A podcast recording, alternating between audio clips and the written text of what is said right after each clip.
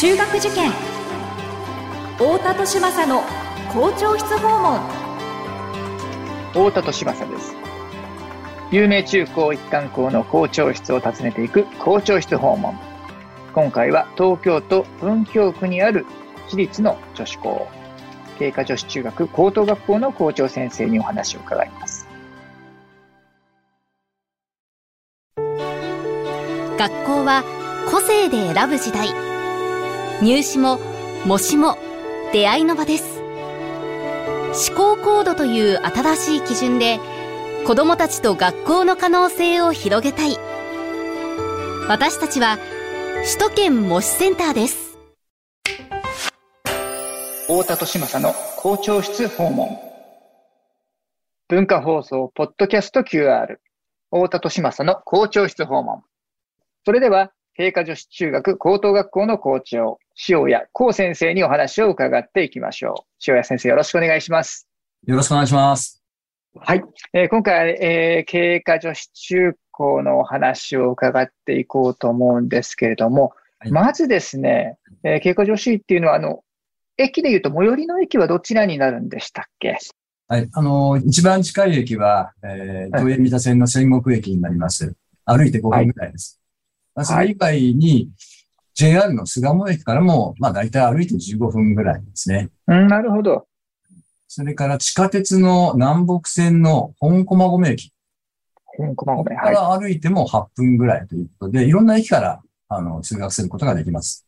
なるほど。地下鉄もあり、都営の地下鉄もあり、で、JR も使えてという。ね。はい。ね、非常に便利なえー、場所にあるということなんですけれども、周りはどんな環境の街なんですかね。はい。あのー、まあ、文京区ですので、うん、あの、東洋大学もあり、まあ、たくさんの、はい、まあ、中学、高等学校もありますので、非常にあの、まあ、教育環境のいい、まあ、落ち着いた街になりますね。すねはい、なるほど。はい。あの、すぐ近くに、あの、男子校の経過さんとか、あの、商業高校の方も、えー、あられたりしますよね。そうですね。あの、まあ、本当に歩いて1分ちょっとぐらいのところに東洋大学がありまして、はい。さらに東洋大学を越えて、あの、白山駅方面に歩くと男子校と商業、まあ、姉妹校の男子校と商業がありますので、はいうんまあ、非常にあの、面白い環境になります。はい。ですよね。はい。まあ、そういった、えー、男子校もあり、商業もあり、そして、えー、女子校もありという、えー、道の学校が近くにあるということなんですけれども、えー、この経過女子中高というのは、えー、どんな学校だというふうに先生言えますでしょうかね。はい。あの、とってもあの、小規模でアットホームな女子校なんですね。うん、はあはあ、小規模。はい。あの、中学が、はい。20人台の2クラスです。はあはあ、20人台2クラス。はい。高校が30人台の4クラス。うん。ですね。そうすると、あの、ええ、6学年合わせても、ええ、まあ、500人台ですね。なるほど。はい。とても小規模でアットホームで、まあ、暖かい方です。え、はい。なるほど。えー、その、まあ、甲府暖かいということなんですけど、あとその、えー、教育上で大切にされていることですとか、はい、えー、理念のようなものっていうのは何かございますかね？はい、あの、もともと、まあ、男子校と商業と女子校っていう3つの学校が経過学にあるんですけども、ええー、その見学の精神ですね。はい。あの、天下は英才を得てこれを教育する。うん、うん、これは男子校の見学の精神でもあるんですけども。なるほど。英才教育というふうに、まあ、略して、え言われるんですが、はい。生徒の持っている隠れた才能を最大限に伸ばしていく。うん、まあ、これが根底にあるんですね。はい。うん、でそれに加えて、あの、はい、結果女子では、あの、共感力。ほの思いを汲み取る力ですね。それを重視しています。ああ、そうですか。相手の立場に立ってこう考えて、えー、意見をしっかり聞くっていうようなところですね。うん、特に重視。はい。なるほど。でそういったことをひ、えー、普段の、えー、活動、そして授業の中でも、えー、強調しながら、そうですね、えー、生徒さんたちが生活を送っていると。はい。えー、そしてその温かい、えー、雰囲気。まあ、えー小規模、まあ、人数も少ないということで、えーアットフォームな雰囲気の中で共感力を、はい。えー大切にしながらとはいえーいう校風なのかなと思いますけれども、まあ、そういった校風はですね、どのような、えー歴史の中で、えー作られてきたものなのか、ちょっとその、えー学校の歩みみたいなところについても、えー伺っていきたいなと思うんですが。そうですね。あの、初めに男子校ができたんですね。その10はい年後に女子校ができたんですけども、なるほど。これはですね、え創立者が、はい男子教育、それからその後に商業もあって実学教育をはい進めていった中えはい。やはり家庭教育を大事にしないと、やあはり学校教育だけでは難しいと。あ、なるほど。家庭教育をしっかりしするためには、やはり、うんまあ、いずれ母となる女子の教育が絶対大事だということなんですね。なるほど。まあ、生い立ちとしてはそういう経緯があって、まあ、当時はまあ子育てといえばもう女性の仕事というような、すね。あの、性的なその役割分担が非常にまあ明確だった時代ということで、えー学校で、えー男の子を教え、そして商業というまあ具体的なえー職業につながるような教育を教えるだけではなくって、次世代を育んでいく、えー家庭教育の場を法順にしていくために女子教育もという、まあそういうロジックだったわけですよね。ね。はい。当時はあんまり女子はね、学校に行かなくてもいいっていうような雰囲気がありましたけども、そうですね。あの、家庭教育の、まあ、中心になっていく、うんまあ、女子がですね、やはりあの、はい。持たなきゃいけない、えーしっかり教育力をつけなきゃいけないということもあってですね、始まった。はい。なるほど。もともとのその創立者というのはどういう方だったんですか？まあ、とにかく、あの、あの、絶対諦めない人ですね。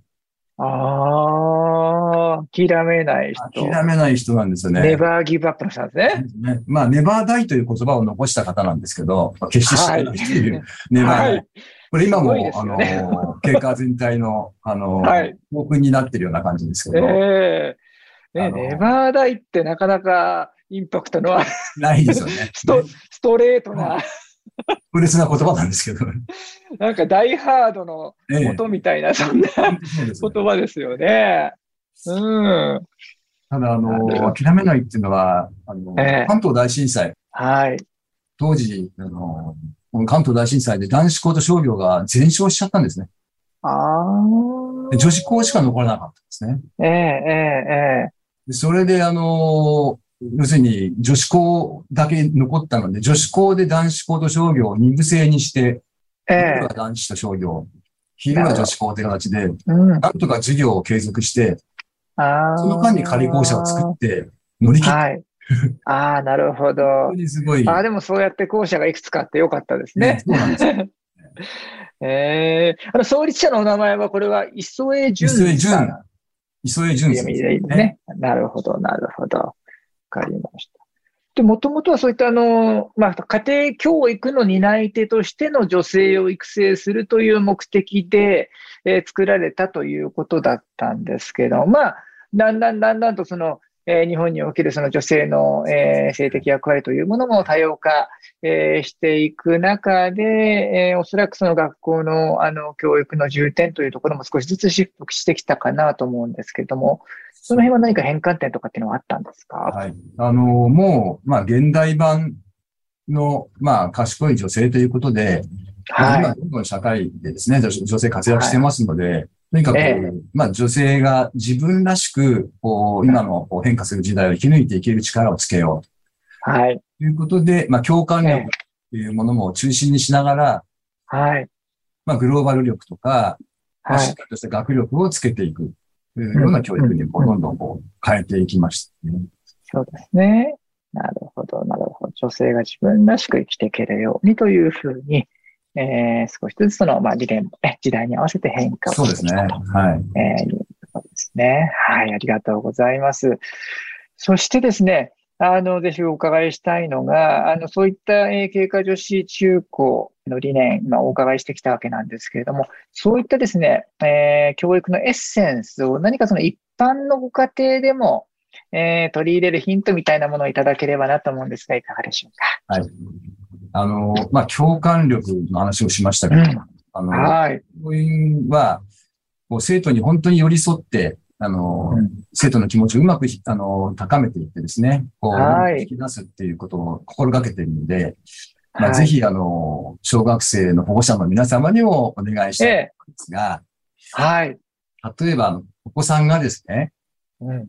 まあ、例えば算算数で30点とか40点とか取って家に帰ってきて、うんまあ、そのテストを見せたときにですね、はい。うんまあ、お父さんお母さんどんな風な指導するかってことなんですけど、やはい。はい。っぱり丸より×のが多いですからね。はい。×の方に目が行ってしまって、なんでこんなとこ間違ってるのとか、えどうしてこうなったのとか、え、はい。で責めてしまうと思うんですよね。そうですよね。やっぱり、あの、できなかったところに目が行ってしまうええ。えあの、まずですね、あのえ、えその子の、え。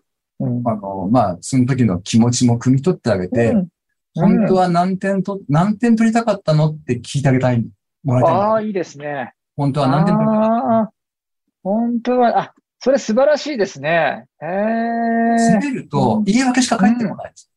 本当ですよね。問題難しかったんだよとか、これ習ってないんだよとか、みんなも悪ええ悪かったんだよとか、言い訳ばっかりになっちゃうんで。ただ、本当はするとな、なおさら叱りたくなるっていうね。そうそうすんじゃありませんみたいなね。ちゃんと火に油を注いでいく本当あの展開になりがちですもんね。うん。でも、こう、例えば、そういうふうに聞くと、いや、本当は70点以上取りたかったんだよね、とか、こう答えると思うんですよね。はい。うんうんうんうんうん。で、その後に、はい。じゃあ、本当はできた問題あるんじゃないの？って言って、一緒に答案見てあげると、うん。これも惜しかったじゃないとか、うんうんうんうん。よく問題うまくできたんじゃないのって問題がこう出てくると思うんですね。なるほど。で、その後に、じゃあこれからどうしたらいいっていうふうに、こうんう引き出してあげることによって、うんまあ生徒が、じゃあ次はこんなふうにしてみるよとか、あの、うん前向きになってくるんですよね。そうですよね。あ、素晴らしいですね。いや、あの、よくやっぱこういうケースってあってうん、あの、まあ、まあ、よくあってってかもうあるあるだと思うんですけど、特に中学受験をやってたらですね、もうそういうお父さんお母さんの話を私もたくさん、ええ。あの、聞くんですけども、あの、まず最初の時点で先生ね、その共感力っていうふうにおっしゃいましたけども、まあ、30点、40点、あの、まあ、その30点、40点じゃなかったにしても、思ったほどの点数じゃなかった時に、はい。もう親御さんが、もう子供の気持ちを考える以前にも自分の感情が抑えられなくなっちゃそう。そうなんですよ。ことがありますもんね。ええそこでまず、いやいや、あなた、ね、あの、大人なんだから、まず、我が子が今どういう気持ちかっていうことを考えてから、えー言葉を発しましょうね。ね、それがまあ共感力っていうことでもあるでしょうし、で、その時にじゃあどういう言葉をかけるのかっていうのはすごく難しいなって私も思ってたんですけども、この、本当は何点取りたかったのってすごくいい質問だなと思って、ね、そうするとあの、言ってる親の側も、その感情的になっているところから視点が変えられて、はいその、あ、この子をサポートしなければいけないという立場をに自分を置くことができますもんね。ああ、なるほど。あこれは非常に役に立つアドバイスじゃないでしょうか。子供も自分でこう70点取りたかったって言ったからにはもう引き下がれないですからね。そうですよねそうですよね。ねうん、ですし、そのね、あの、できてなかったところで、ほら、これ取れたじゃん、なんでケアスミスしてとかっていうふうに言うんではなくて、ね、あ、じゃあ、ね、できた問題あるんじゃないって言っていくと、自然に見直しになりますもんねね。うん。ね、その見直しの作業って、じゃあもう一回解きなさいって言われてすごく嫌じゃないですか。一回できなかった問題もう一回やらされるって。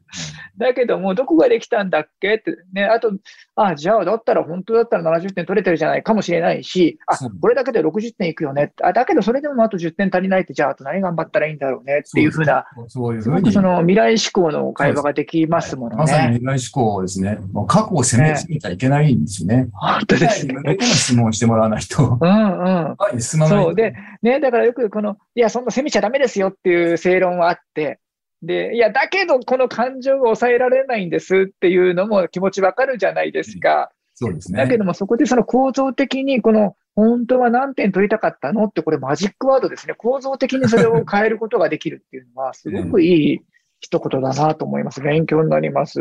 ねありがとうございます。他にもございますか？あのーまあ、まあ、要するに、あの、寄り添ってもらいたいっていうことなんですよね。まあ、うんあの、女子校って、ええ話聞いてもらいたい子、本当多いんですよね。ああ、そうですよね。で、あの、女の子って、まあそういうね、聞いてもらいたいっていう風を出すけど、あの、実は男の子もそうなんですよね。まあ、まあ、そうかもしれないですね。ね、あの、あもう元に表現しにくいだけで、うんうん、やっぱりね、まだまだ中高生の頃っていうのは、うん聞いてもらいたいね、いうふうなことが多いかと思いますね。はい。なので、まあ、本当にあの、頻繁に面談をしたりとか、うん。休み時間に呼んで、どうはなの？最近どうなの？って話をしたりとか、はまあ、ええ本当に、まあ、人数が少ないのもあるんですけど、しょっちゅう先生とか、まあ、職員室い。とかああ、そうですか。えええあの、コロナの時大変だったですね。もうその会話を封じ込められましたから、ストレス溜まってしまっあそうでて。えああ、そうですよね。なるほど。